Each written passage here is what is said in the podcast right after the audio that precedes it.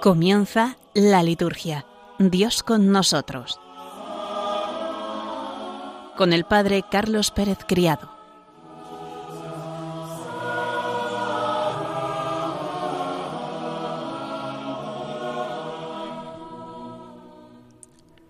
Buenas tardes y bienvenidos a todos nuestros oyentes de Radio María, este programa de la liturgia Dios con nosotros. Un lunes más nos disponemos a adentrarnos en las celebraciones litúrgicas propias de este tiempo, el tiempo de la cuaresma, en la cual nos encontramos ya del todo inmersos.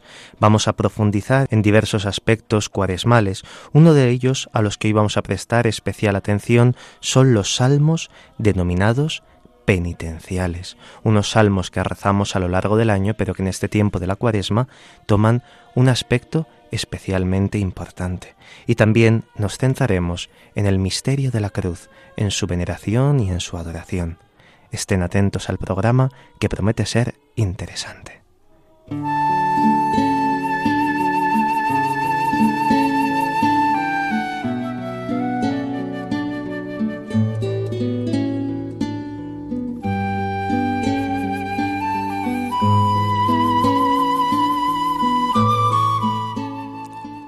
Del Evangelio según San Juan. En aquel tiempo llegó Jesús a una ciudad de Samaria llamada Sicar, cerca del campo que dio Jacob a su hijo José. Allí estaba el pozo de Jacob. Jesús, cansado del camino, estaba allí sentado junto al pozo. Era hacia la hora sexta. Llega una mujer de Samaria a sacar agua y Jesús le dice, Dame de beber. Sus discípulos se habían ido al pueblo a comprar comida. La samaritana le dice, ¿Cómo tú, siendo judío, me pides de beber a mí, que soy samaritana? Porque los judíos no se tratan con los samaritanos. Jesús le contestó, Si conocieras el don de Dios, y quién es el que te dice dame de beber, le pedirías tú y él te daría agua viva. La mujer le dice, Señor, si no tienes cubo y el pozo es hondo, ¿de dónde sacas el agua viva? ¿Eres tú más que nuestro padre Jacob, que nos dio este pozo, y de él bebieron él y sus hijos y sus ganados? Jesús le contestó, El que bebe de esta agua vuelve a tener sed, pero el que beba del agua que yo le daré, nunca más tendrá sed. El agua que yo le daré se convertirá dentro de él en un surtidor de agua que salta hasta la vida eterna. La mujer le dice, Señor, dame de esa agua, así no tendré más sed, ni tendré que venir aquí a sacarla. Él le dice, Anda, llama a tu marido y vuelve. La mujer le contesta, No tengo marido. Jesús le dice, Tienes razón que no tienes marido. Has tenido ya cinco y el de ahora no es tu marido. En eso has dicho la verdad. La mujer le dice, Señor, veo que tú eres un profeta. Nuestros padres dieron culto en este monte, y vosotros decís que el sitio donde se debe dar culto está en Jerusalén. Jesús le dice, Créeme, mujer, se acerca la hora en que ni en este monte ni en Jerusalén adoraréis al Padre. Vosotros adoráis a uno que no conocéis, nosotros adoramos a uno que conocemos, porque la salvación viene de los judíos. Pero se acerca la hora, ya está aquí, en que los verdaderos adoradores adorarán al Padre en espíritu y verdad, porque el Padre desea que lo adoren así. Dios es espíritu, y los que lo adoran deben hacerlo en espíritu y verdad. La mujer le dice, Sé que va a venir el Mesías, el Cristo. Cuando venga, Él nos lo dirá todo. Jesús le dice, Soy yo, el que habla contigo. En esto llegaron sus discípulos y se extrañaban de que estuviera hablando con una mujer, aunque ninguno le dijo, ¿qué le preguntas o de qué le hablas? La mujer entonces dejó su cántaro, se fue al pueblo y dijo a la gente, Venid a ver un hombre que me ha dicho todo lo que he hecho. ¿Será este el Mesías? Salieron del pueblo y se pusieron en camino a donde estaba él. Mientras tanto sus discípulos le insistían, Maestro, come. Él les dijo, Yo tengo un alimento que vosotros no conocéis. Los discípulos comentaban entre ellos, ¿le habrá traído alguien de comer? Jesús les dice, Mi alimento es hacer la voluntad del que me envió y llevar a término su obra. ¿No decís vosotros que faltan todavía cuatro meses para la cosecha? Yo os digo esto, levantad los ojos y contemplad los campos, que están ya dorados para la siega. El segador ya está recibiendo salario y almacenando fruto para la vida eterna, y así se alegran lo mismo sembrador y segador. Con todo, tiene razón el proverbio, uno siembra y otro siega. Yo os envié a segar lo que no habéis trabajado, otros trabajaron y vosotros entrasteis en el fruto de sus trabajos. En aquel pueblo muchos samaritanos creyeron en él por el testimonio que había dado la mujer. Me ha dicho todo lo que he hecho. Así, cuando llegaron a verlo, los samaritanos le rogaban que se quedara con ellos, y se quedó allí dos días. Todavía creyeron muchos más por su predicación, y decían a la mujer, Ya no creemos por lo que tú dices. Nosotros mismos lo hemos oído, y sabemos que Él es de verdad el Salvador del mundo.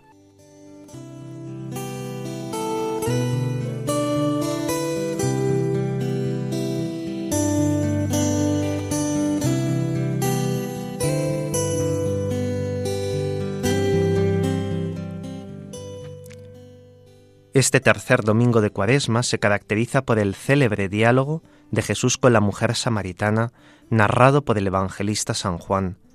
La mujer iba todos los días a sacar agua de un antiguo pozo que se remontaba a los tiempos del patriarca Jacob, y ese día se encontró con Jesús, sentado, cansado del camino. San Agustín comenta, hay un motivo en el cansancio de Jesús. La fuerza de Cristo te ha creado, la debilidad de Cristo te ha regenerado. Con la fuerza nos ha creado, con su debilidad vino a buscarnos. El cansancio de Jesús, signo de su verdadera humanidad, se puede ver como un preludio de su pasión, con la que realizó la obra de nuestra redención. En particular, en el encuentro con la samaritana, en el pozo, sale el tema de la sed de Cristo, que culmina en el grito de la cruz. Tengo sed. Ciertamente esta sed, como el cansancio, tiene una base física, pero Jesús, como dice también Agustín, tenía sed de la fe de esa mujer, al igual que de la fe de todos nosotros. Dios Padre lo envió para saciar nuestra sed de vida eterna, dándonos su amor, pero para hacernos este don, Jesús pide nuestra fe. La omnipotencia del amor respeta siempre la libertad del hombre, llama a su corazón y espera con paciencia su respuesta. En el encuentro con la samaritana destaca en primer lugar el símbolo del agua, que alude claramente al sacramento del bautismo, manantial de vida, por la fe en la gracia de Dios. En efecto, este Evangelio forma parte del antiguo itinerario de preparación de los catecúmenos a la iniciación cristiana, que tenía lugar en la gran vigilia de la noche de Pascua. El que beba del agua que yo le daré, dice Jesús, nunca más tendrá sed. El agua que yo le daré se convertirá dentro de él en un surtidor de agua que salta hasta la vida eterna. Esta agua representa al Espíritu Santo, el don por excelencia que Jesús vino a traer de parte de Dios Padre, quien relace por el agua y el Espíritu Santo, es decir, en el bautismo, entra en una relación real con Dios, una relación filial, y puede adorarlo en espíritu y en verdad. Como revela también Jesús a la mujer samaritana, gracias al encuentro con Jesucristo y al don del Espíritu, la fe del hombre llega a su cumplimiento como respuesta a la plenitud de la revelación de Dios. Cada uno de nosotros puede identificarse con la mujer samaritana, Jesús nos espera, especialmente en este tiempo de Cuaresma, para hablar a nuestro corazón, a mi propio corazón. Detengámonos un momento en silencio, o en nuestra habitación, o en una iglesia, o en otro lugar retirado. Escuchemos su voz que nos dice, si conocieras el don de Dios. Que la Virgen María nos ayude a no faltar a esta cita, de la que depende nuestra verdadera felicidad del Papa Benedicto XVI en la cuaresma del año 2011.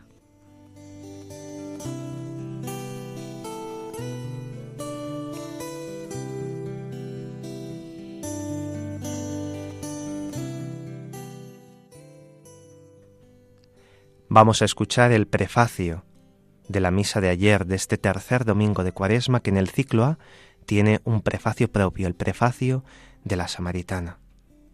En verdad es justo y necesario, es nuestro deber y salvación darte gracias siempre y en todo lugar, Señor Padre Santo, Dios Todopoderoso y Eterno, por Cristo Señor nuestro, el cual, al pedir agua a la samaritana, ya había infundido en ella la gracia de la fe, y si quiso estar sediento de la fe de aquella mujer, fue para encender en ella el fuego del amor divino. Por eso, Señor, te damos gracias y proclamamos tu grandeza.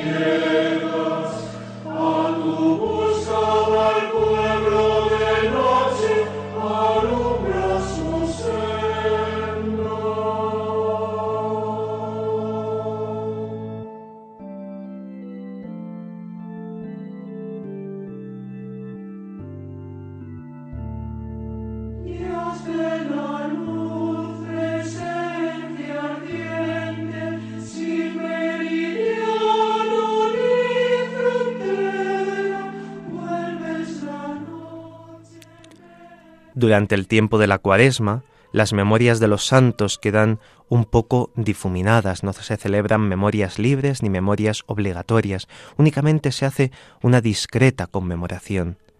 Y sólo las grandes solemnidades y las grandes fiestas romperán este estilo y esta dinámica propia del tiempo cuaresmal. Vamos a hacer una brevísima reseña de algunas de estas conmemoraciones que han tenido lugar la semana pasada y que tendrán lugar también al final de esta semana.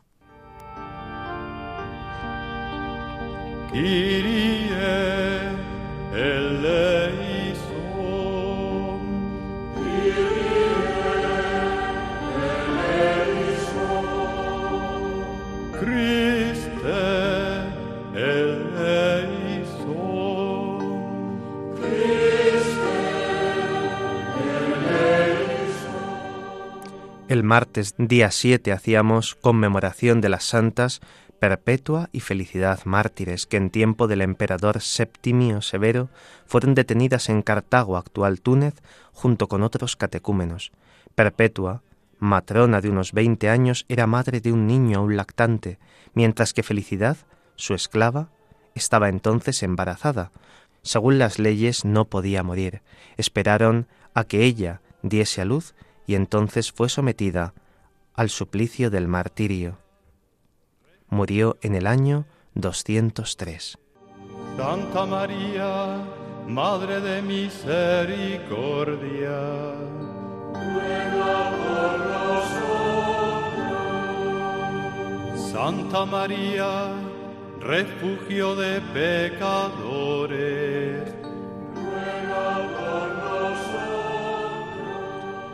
Al día siguiente, el miércoles, hacíamos conmemoración de San Juan de Dios, religioso nacido en Portugal, que después de una vida llena de peligros en la milicia humana prestó ayuda con constante caridad a los necesitados y enfermos en un hospital fundado por él y se asoció a compañeros con los que constituyó después la Orden Hospitalaria de San Juan de Dios el día 8 de marzo, en la ciudad de Granada, en España, del año 1550, pasó al descanso eterno del Padre.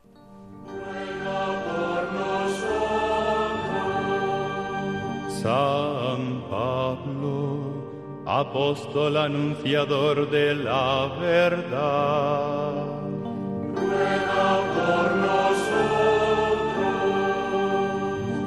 Santos Francisco y Clara, modelos de pobreza evangélica.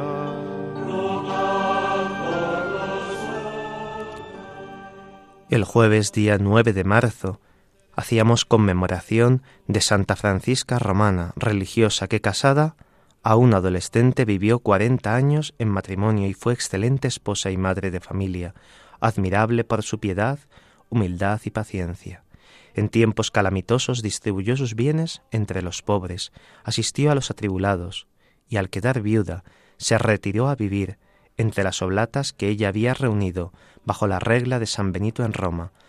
Murió en el año 1440.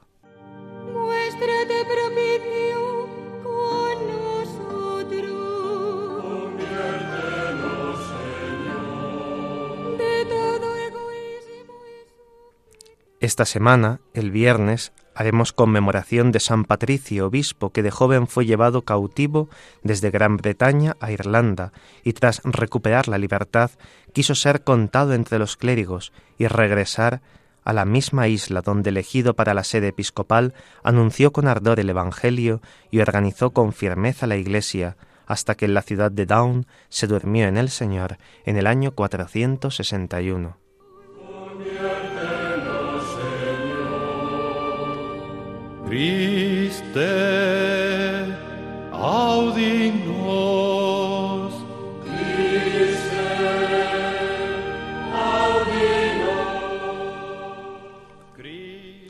El sábado día 18 haremos conmemoración de San Cirilo de Jerusalén, obispo y doctor de la Iglesia, que a causa de la fe sufrió muchas injurias por parte de los arrianos y fue expulsado con frecuencia de su sede con oraciones y catequesis, expuso admirablemente la doctrina ortodoxa, las escrituras y los sagrados misterios.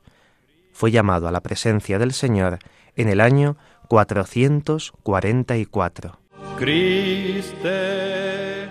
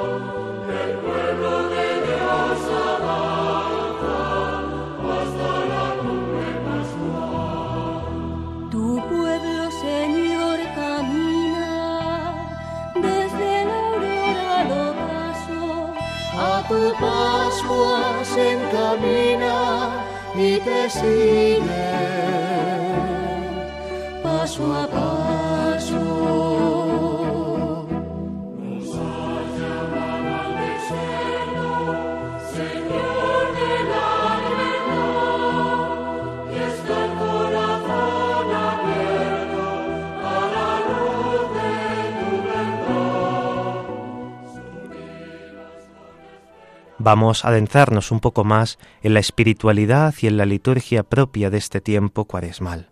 Si Dios ha creado lo divino y se ha puesto Él mismo a repararlo todo para que lo divino reaparezca en el mundo y entre los hombres, ha querido que incesantemente se continúe una actividad de búsqueda de eso divino que se ofrece al hombre. Era insuficiente rescatarlo. Además, había que guiarlo. Era insuficiente que el Hijo viniera a la tierra para morir por nosotros. Era preciso, además, que permaneciese en ella de algún modo. El envío del Espíritu debía continuar en la Iglesia la actividad creadora de lo divino en el mundo. Y la Iglesia es así, responsable de lo divino en los hombres y en el mundo. Por tanto, una doble preocupación debe animar la actividad siempre de la Iglesia. Por un lado, difundir lo divino, propagar la posibilidad de una nueva creación, de una renovación, en la que la muerte no es sino un paso hacia la vida definitiva. Y ese sería su papel, apelar a la fe en aquel que es la resurrección y la vida. Por otro lado, mantener incesantemente y hacer progresar en la fe a quienes ya han recibido este don y han intentado hacerlo fructificar en sí mismo. La cuaresma responde perfectamente a esta doble finalidad, preparar a los que quieren recibir el bautismo, rejuvenecer y reavivar la fe de los bautizados y devolver a veces la vida a los bautizados vencidos por el pecado. De hecho, hallamos en la cuaresma una triple organización, la del catecumenado, la de la preparación a la reconciliación de los penitentes y la del mantenimiento espiritual de la vida de los fieles, que aceptan comprometerse en la fe y en la práctica concreta de la vida cristiana, y esto lo observamos de una manera singularmente especial en cada uno de los tres ciclos litúrgicos, A, B y C.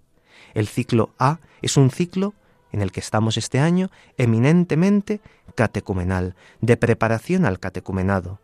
La cuaresma del año que viene, la del ciclo B, será una cuaresma cristológica, podríamos decir, de un mantenimiento y un aumento en la espiritualidad de la vida de los fieles, en aumentar nuestro compromiso con Cristo. Y la cuaresma del año C, la del año pasado, la que tendremos dentro de dos años, es una cuaresma de preparación a la reconciliación de los penitentes. Y por eso yo os invito, ya hemos pasado este tercer domingo de cuaresma, estamos a mitad del tiempo de la cuaresma, que hagamos como si fuésemos catecúmenos. Cuando escuchemos las lecturas de los domingos, que en este ciclo son especialmente importantes, no deberíamos de recortarlas. Tantas veces decimos, bueno, vamos a recortar y vamos a coger la forma breve de la lectura porque se nos puede hacer largas y pesadas. No. Proclamemos la forma larga.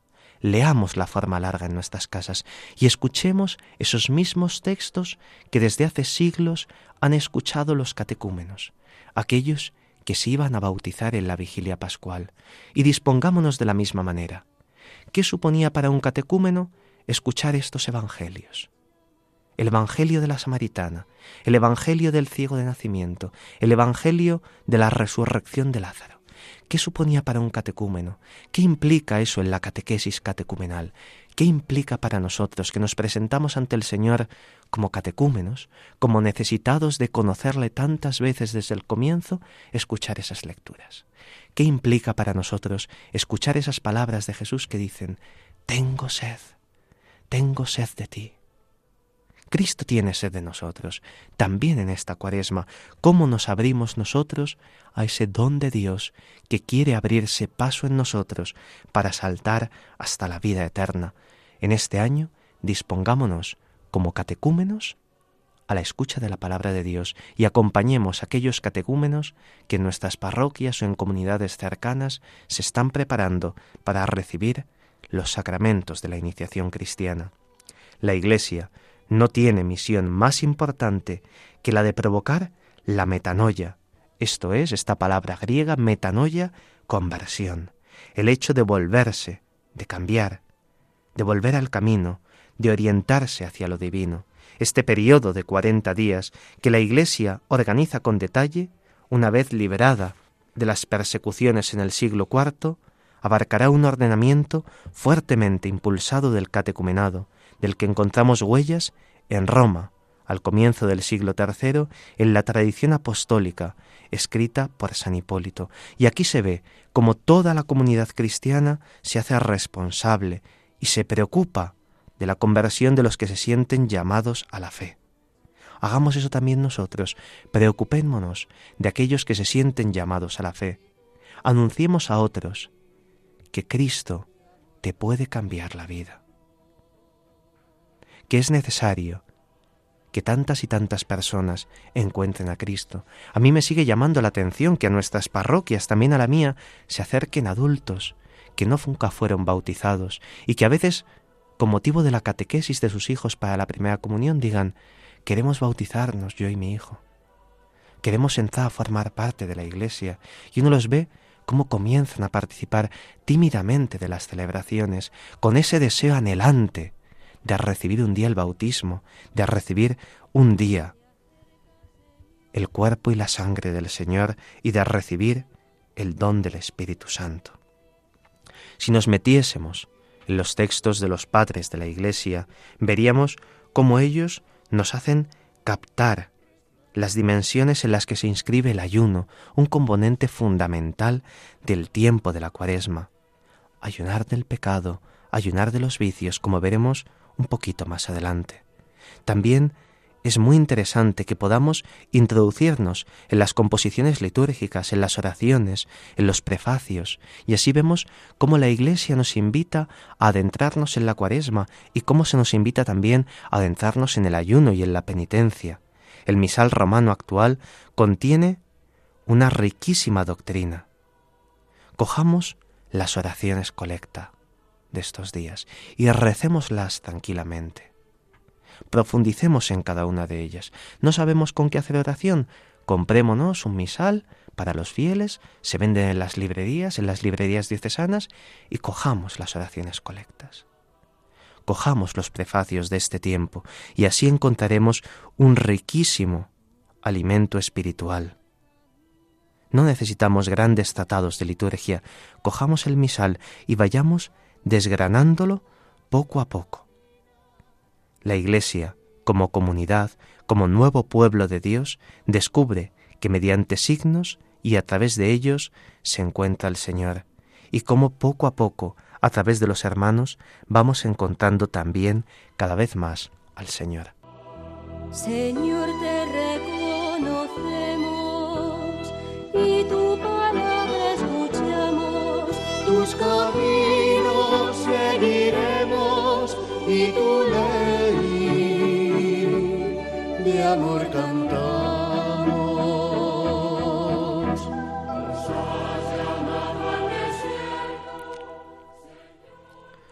¿Puede ser el ayuno festivo? Este término nos puede sorprender. Que pueda un ayuno ser festivo nos parece paradójico, sin embargo, así es como lo entendía principalmente en la vigilia pascual. Hay que recordar que la vigilancia está concebida como la espera de la vuelta del Señor. La Iglesia en oración espera la vuelta de su amado esposo. En los primeros años cristianos se pensó que esta vuelta tendría lugar en la noche de la Pascua por ser ella el centro de la vida cristiana, el aniversario y la presencia nueva del triunfo de Cristo. El ayuno de la vigilia pascual, lo mismo que el de la cuaresma, tiene un tono festivo porque está encaminado al triunfo, a la vuelta del esposo. ¿Por qué mirar mientras nosotros y los fariseos ayunamos y tus discípulos no ayunan? Jesús responde, ¿pueden acaso los invitados a la boda estar tristes mientras el novio está con ellos? Vendrán días en que se les arrebatará al esposo y entonces ayunarán. Se ayuna porque no está allí el esposo, pero llega ha inaugurado los tiempos mesiánicos y va a confirmar su triunfo. Puede la Iglesia ayunar celebrando como una fiesta la proximidad de la vuelta. Un antiguo prefacio recuerda este episodio evangélico para el ayuno del cuarto mes.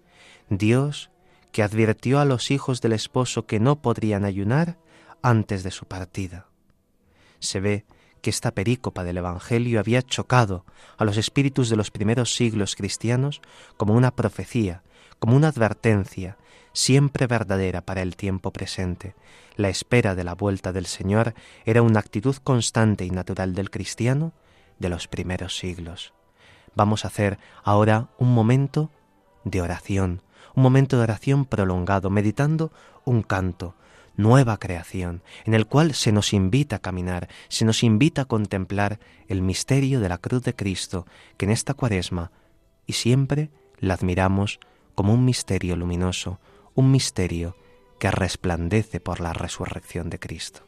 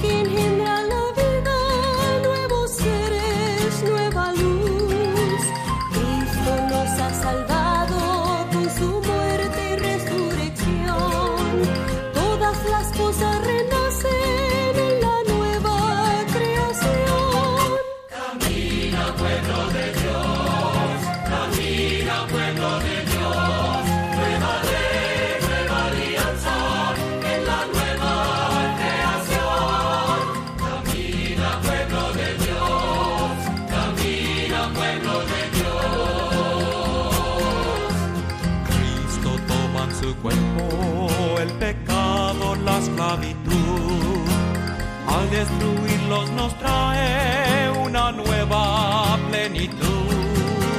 Pueden pasar la gente a las cosas y al Creador. Todo renace a la vida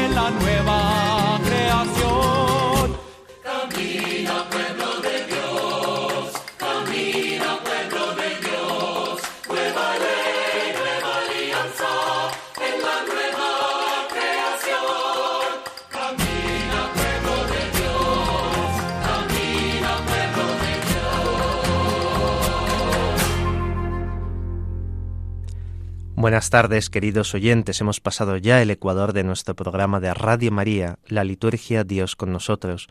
Les acompaña en el micrófono el Padre Carlos Pérez Criado y en el control Javi Esquina. Hemos escuchado este canto, nueva creación, que nos invita a caminar como pueblo durante este tiempo cuaresmal. Vamos a introducirnos ahora en los salmos penitenciales.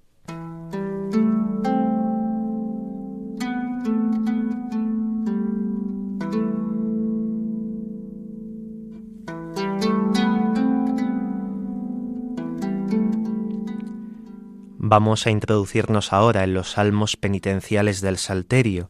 Son cuatro los salmos penitenciales, el 21, el 31, el 50 y el 129.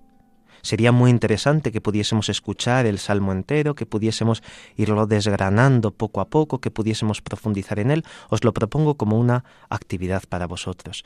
También en una parroquia madrileña, Nuestra Señora de los Apóstoles, en el barrio de Moratalaz, este viernes se impartirá una conferencia justamente con este tema, los salmos penitenciales, una experiencia cuaresmal. Os invito a que podáis participar después de la misa de siete y media de la tarde este viernes en la parroquia de Nuestra Señora de los Apóstoles en Moratalaz. Se disertará sobre los salmos penitenciales. Nosotros aquí únicamente haremos una brevísima introducción a cada uno de ellos.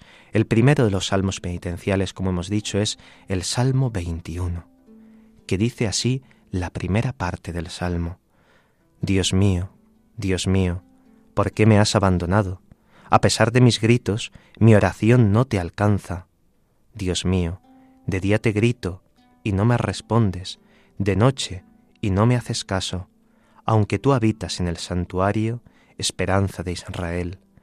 Pero yo soy un gusano, no un hombre, vergüenza de la gente, desprecio del pueblo. Al verme, se burlan de mí, hacen visajes, menean la cabeza. Acudió al Señor que lo ponga salvo, que lo libre si tanto lo quiere.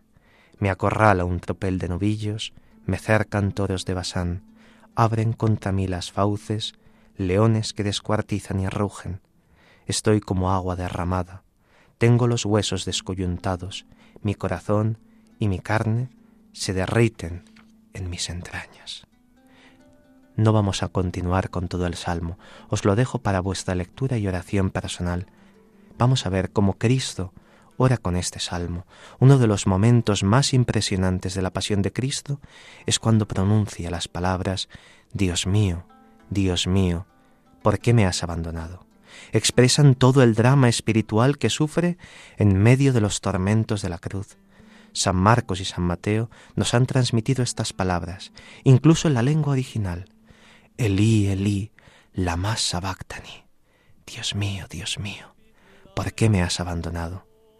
Si todos recuerdan fácilmente estas palabras que inspiran un hondo sentimiento de admiración hacia el crucificado agonizante, no todos sabrán, seguramente, que las palabras de Jesús son el inicio de este Salmo 21 y que él probablemente lo continuaría rezando colgado en la cruz. Por tanto, rezar este salmo, para nosotros los cristianos, meditarlo, meditarlo un viernes de cuaresma, nos une íntimamente con esa experiencia de Cristo en la cruz. Probablemente Cristo colgado en el madero rezó este salmo entero. Cristo sabía las escrituras, Cristo sabía de memoria los 150 salmos que le había enseñado la Virgen María. Y él reza este salmo en la cruz. Recémosle también nosotros. Es una profecía sobre el Mesías y una profecía sobre la acción salvadora del Mesías, también sobre lo que tenía que padecer. A la luz de este salmo, la cruz no era un fracaso, no era una derrota de uno que se había excedido en ilusiones mesiánicas, era el cumplimiento de un plan trazado por Dios y desde antiguo anunciado a su pueblo de Israel. El misterio de la cruz, escándalo o locura, aparecía a la luz del Salmo 21 como el misterio de la fuerza de Dios. Cristo en la cruz ora con este Salmo 21 toda su vida orado, como buen israelita, con los salmos de la Biblia, han sido su alimento espiritual y también ahora, en el momento sublime de su vida, va a rezar con las frases bíblicas. Qué bien nos viene a nosotros también aprender a rezar y hacer nuestros y propios los sentimientos de los salmos. Durante esta Semana Santa, durante este tiempo segundo de la Cuaresma, oremos con este salmo, sabiendo que Dios siempre responde a nuestras súplicas y que Dios nunca nos abandona.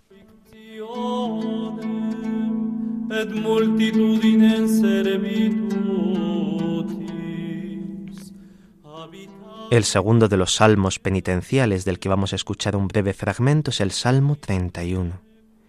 Dichoso el que está absuelto de su culpa, a quien le han sepultado su pecado, Dichoso el hombre a quien el Señor no le apunta el delito, mientras callé se consumían mis huesos, rugiendo todo el día, porque día y noche tu mano pesaba sobre mí, mi savia se me había vuelto un fruto seco, había pecado, lo reconocí, no te encubrí mi delito, propuse, confesaré al Señor mi culpa, y tú perdonaste mi culpa y mi pecado. El Salmo 31 nos muestra una experiencia profundamente humana y con ella una experiencia universal, válida para todos y para siempre. Sabemos que el salterio de la Biblia es como esa radiografía que es sorprendente y magnífica porque nos muestra el alma humana y llega hasta los sentimientos más profundos.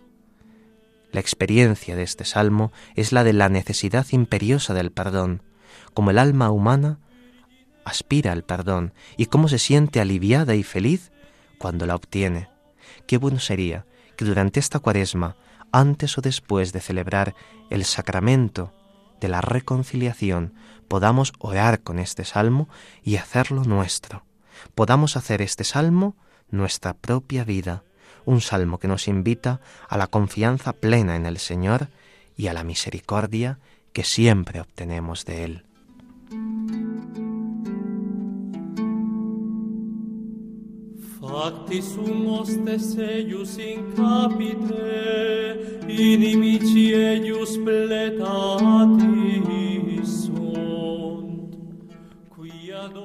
El siguiente salmo, el Salmo 50, conocido como el Miserere, por este comienzo, estas primeras palabras del salmo, es uno de los pocos salmos que se rezan todas las semanas, todas las semanas, en la liturgia de las horas, siempre el mismo día, el viernes por la mañana, en el oficio de laudes, la Iglesia pide perdón al Señor con estas palabras.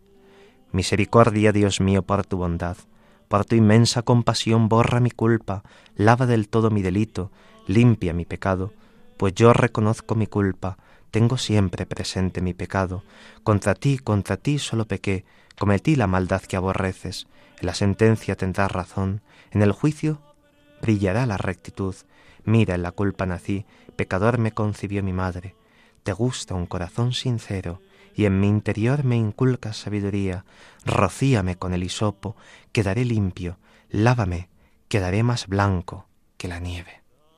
El resto del salmo, como hemos hecho con los anteriores, lo dejamos para leerlo cada uno tranquilamente en casa después del programa o durante esta semana. Actualmente vivimos en un mundo que infravalora las realidades del espíritu, que respira una inexplicable superficialidad. se percibe el alejamiento de Dios, una atmósfera de desazón, de pecado, de culpabilidad que se difunde por doquier. Y la alegría, vemos como tantas veces en nuestro mundo actual, se ensombrece, decae la espontaneidad, disminuyen las posibilidades de convivencia, la soledad se apodera del corazón humano. Este salmo es especialmente importante porque nos hace comprender, como a los israelitas piadosos, que somos personas profundamente humanas y religiosas, es decir, necesitadas de relación con Dios, y que necesitamos también pedir perdón al Creador. Y a rezar este salmo con una voz vibrante, con una voz que nos haga confiar plenamente en el Señor. Confesamos nuestro pecado en la primera parte, pero en la segunda parte del Salmo, a partir del versículo 9 hasta el 21, hacemos una oración pidiendo la renovación. Nada le falta a este magnífico salmo penitencial, que es uno de los más profundos y de los más queridos del Salterio. También aparece plásticamente en distintos pasajes del Evangelio esta inspiración del Salmo 50. ¿A cuántas personas les ha servido de inspiración y de cambio de vida? Cristo es el Cordero inocente, Él está limpio de toda culpa, no pudo hacer el Salmo suyo, el yo del Salmo, pero sí lo hizo en cuanto representaba a la humanidad pecadora, el hecho, pecado, el hecho de la maldición de los hombres, Él recitó este Salmo y en su oración seguida de la sentencia del pecado libremente aceptada, es quien nos reconcilió con Dios y nos salvó. Es un salmo profundamente cuaresmal y un salmo profundamente pascual, de muerte y de resurrección, un salmo que nos hace revivir en nuestra propia vida nuestra propia experiencia.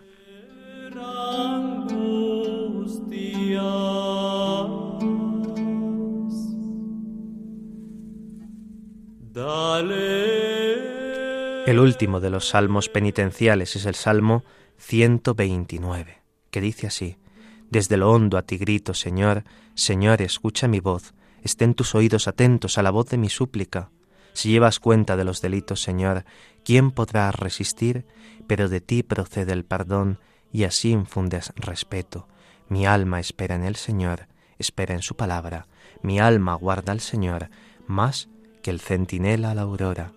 Este salmo, el 129, es universalmente conocido como el Salmo de Profundis. Lleva consigo el recuerdo de los seres queridos difuntos, de las almas que esperan su total liberación con su entrada en la gloria del Padre. Así lo ha rezado durante siglos la piedad cristiana, alimentando la esperanza y la confianza en el Señor, que sabe perdonar y salvar. En su origen, naturalmente, no se pensó en este aspecto, ni en su aplicación. Su autor, que es desconocido para nosotros, pero seguramente del período post-exílico, sintió la necesidad de expresar sus sentimientos de fe y confianza ante una realidad universal, la del pecado y la de la tristeza, y el pueblo de Israel lo hizo suyo cantándolo en sus peregrinaciones hacia Jerusalén. Este es uno de los salmos graduales o uno de los salmos de las subidas que el pueblo de Israel empleaba cuando peregrinaba hacia Jerusalén y que nosotros también en esta peregrinación cuaresmal hacia la montaña santa de la Pascua podemos entonarlo con una oración confiada, con una oración humilde y cierta en el que vemos que el perdón es algo tremendamente querido por Dios para cada uno de nosotros. A te rexum omnibus divun redentor, oculos nostros sublevamus flentes, exaudi Christe supplicandum preces. Atende Domine et miserere, forma parte del himno de Cuaresma y también de las conocidas súplicas penitenciales. Es un texto latino que podíamos cantar. Es un texto tremendamente fácil. Atende Domine et miserere, quia peccavimus tibi. Escucha, Señor, y ten misericordia, porque hemos pecado contra ti. Luego continuarán cada una de las estrofas que también son fáciles de cantar. En ellas decimos que Cristo es lápiz angularis, que Cristo es la piedra central, la piedra universal. Hay pequeños cantos en lengua latina que son fáciles, con una melodía muy sencilla, que podemos aprender y cantar en nuestras comunidades. Qué bien nos vendría este canto para la procesión de entrada de los viernes, por ejemplo. Vamos a adentrarnos brevemente, ya en los últimos minutos de nuestro programa, en el sacramento de la penitencia, un sacramento tremendamente importante y que desde aquí os invitamos a que podáis celebrarlo en vuestras parroquias, en vuestras comunidades, que nos pidáis a los sacerdotes, Padre, ¿me puede confesar? Padre, ¿tiene usted un ratito para escucharme, para ayudarme? Y los sacerdotes, si no es en ese momento, en otro, pero prontamente, rápidamente, estaremos dispuestos a acompañar a los penitentes, a acompañar a aquellos que quieren reconciliarse. También los sacerdotes somos penitentes y también nosotros necesitamos de la reconciliación con Dios. Vamos a ver algunos de los gestos litúrgicos en la celebración del sacramento de la penitencia. Es muy interesante, porque tantas veces pensamos que no hay gestualidad propia en el sacramento de la reconciliación y sí que la hay. El ritual de la penitencia fue promulgada por el Papa Pablo VI y tantas veces vemos cómo los sacerdotes incluso no nos hemos adentrado en la celebración según el ritual. Sabemos que hay distintas formas, ¿no? Está la celebración individual del sacramento de la reconciliación, pero hay también una forma del sacramento que es la celebración comunitaria del sacramento, con absolución individual. Para España, solo con confesión y absolución individual. Y hay un formulario que es celebraciones comunitarias de la penitencia con absolución general, que eso no entra para España, eso sería para algunos casos especiales, en una urgencia, por ejemplo, en un barco que va a naufragar, en un avión que se va a caer, ahí claro que se puede dar la absolución general, la absolución comunitaria, pero en nuestras comunidades no. Necesitamos experimentar personalmente e individualmente esa misericordia del Señor. En la celebración del sacramento de la penitencia, como en el resto de las celebraciones, se realizan todo un conjunto de gestos simbólicos, pero hay que advertir que aunque todos estos gestos sean a su modo expresivos, no todos tienen la misma importancia. Hay algunos que son gestos fundamentales y hay otros gestos que son un poco más secundarios. Los gestos fundamentales de la celebración de la penitencia, los que constituyen lo que podríamos llamar el ser mismo del sacramento, son por parte del ministro las palabras de la absolución sacramental y por parte del pecador la confesión de los pecados y la manifestación de su dolor a través de una fórmula oracional de contrición. A estos tres gestos se les debe dar, pues, todo su realce y no se debe permitir que otras partes más secundarias de la celebración les quiten su relieve y su primacía. En una segunda categoría están los gestos sacramentales que habría que enumerar la propuesta y la aceptación de la satisfacción, las palabras de invitación a la contrición por parte del sacerdote, la imposición de las manos, o por lo menos de una de las manos del sacerdote sobre el penitente, la señal de la cruz sobre el penitente, y hay otros gestos que son más secundarios que estos, como son las palabras del saludo y las fórmulas finales de despedida o de acción de gracias. Todo este conjunto de gestos, tanto si se trata de los fundamentales como de los primarios o secundarios debe realizarse habitualmente en toda celebración de la penitencia. Si distinguimos entre este nivel de los gestos, no es porque unos deban realizarse necesariamente y otros puedan omitirse, sino porque a los fundamentales se les debe dar un mayor realce y a los que son secundarios debe dárseles el lugar que les corresponde, haciéndolos siempre y no omitiéndolos, si no es un caso de grave necesidad. Lo mismo ocurre en la celebración de la Eucaristía y gestos fundamentales que tienen que decirse con una voz clara, tienen que ser muy expresivos y otros que aun siendo secundarios y por tanto no los omitimos, se hacen con otro tono de voz y con una expresividad bastante distinta.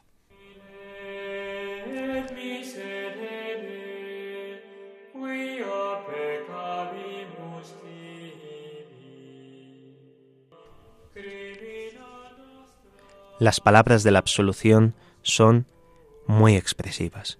El sacerdote impone las manos sobre el penitente y recita una oración muy expresiva, que tiene unas fuertes resonancias neotestamentarias. La fórmula es como la culminación de todo el proceso sacramental y que por ello el penitente debe escuchar con la máxima atención, con la máxima devoción posible, no perdiéndose en otras oraciones, sino en escuchar esas palabras con las cuales se reciben torrentes insondables de la gracia y de la misericordia de Dios.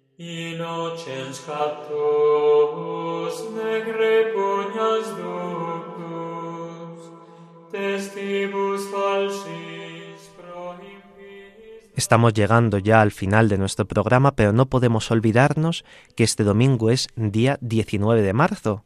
Habitualmente celebramos la solemnidad de San José, pero este año esta solemnidad no se celebrará el domingo, porque es domingo de cuaresma y tiene primacía sobre las celebraciones de los santos, celebraremos el domingo correspondiente del tiempo de la cuaresma y la solemnidad de San José se trasladará al lunes, día 20.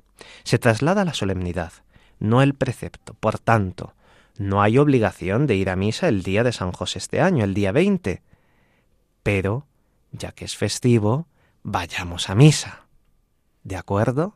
No digamos, como no es obligatorio, no voy, sino como no es obligatorio, pero es una fiesta tan importante la del patriarca San José, vamos a ir a misa y vamos a santificar este día de fiesta civil celebrando al glorioso patriarca. Hagamos este gesto, hagamos este gesto sencillo, acudir a misa el día 20, a celebrar a San José con la máxima devoción y a recibir, como siempre, las innumerables gracias en la Eucaristía. Nos ponemos en presencia de Dios y vamos a terminar nuestro programa encomendándoselo a la Virgen María con este canto del Stabat Mater, en el cual vamos a seguir pidiendo por el Papa Benedicto XVI que falleció el pasado día 31 de diciembre.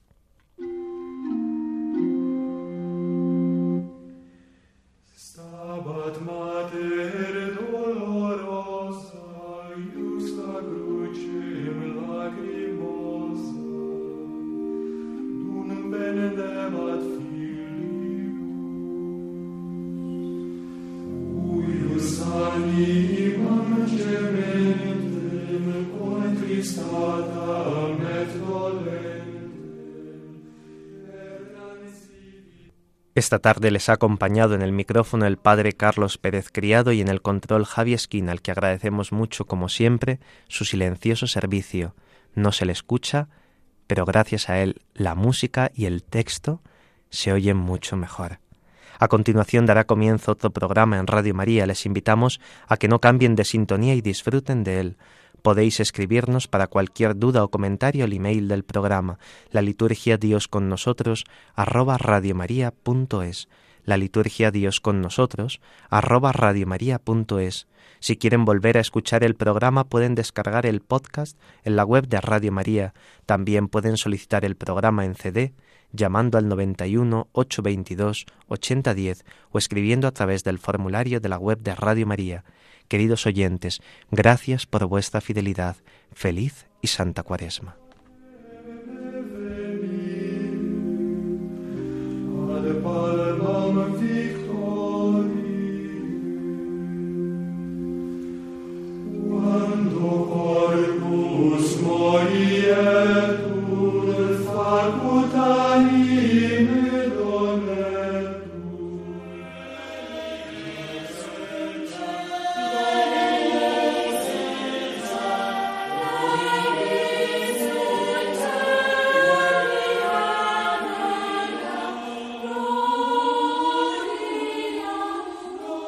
Así concluye la liturgia. Dios con nosotros, con el Padre Carlos Pérez Criado.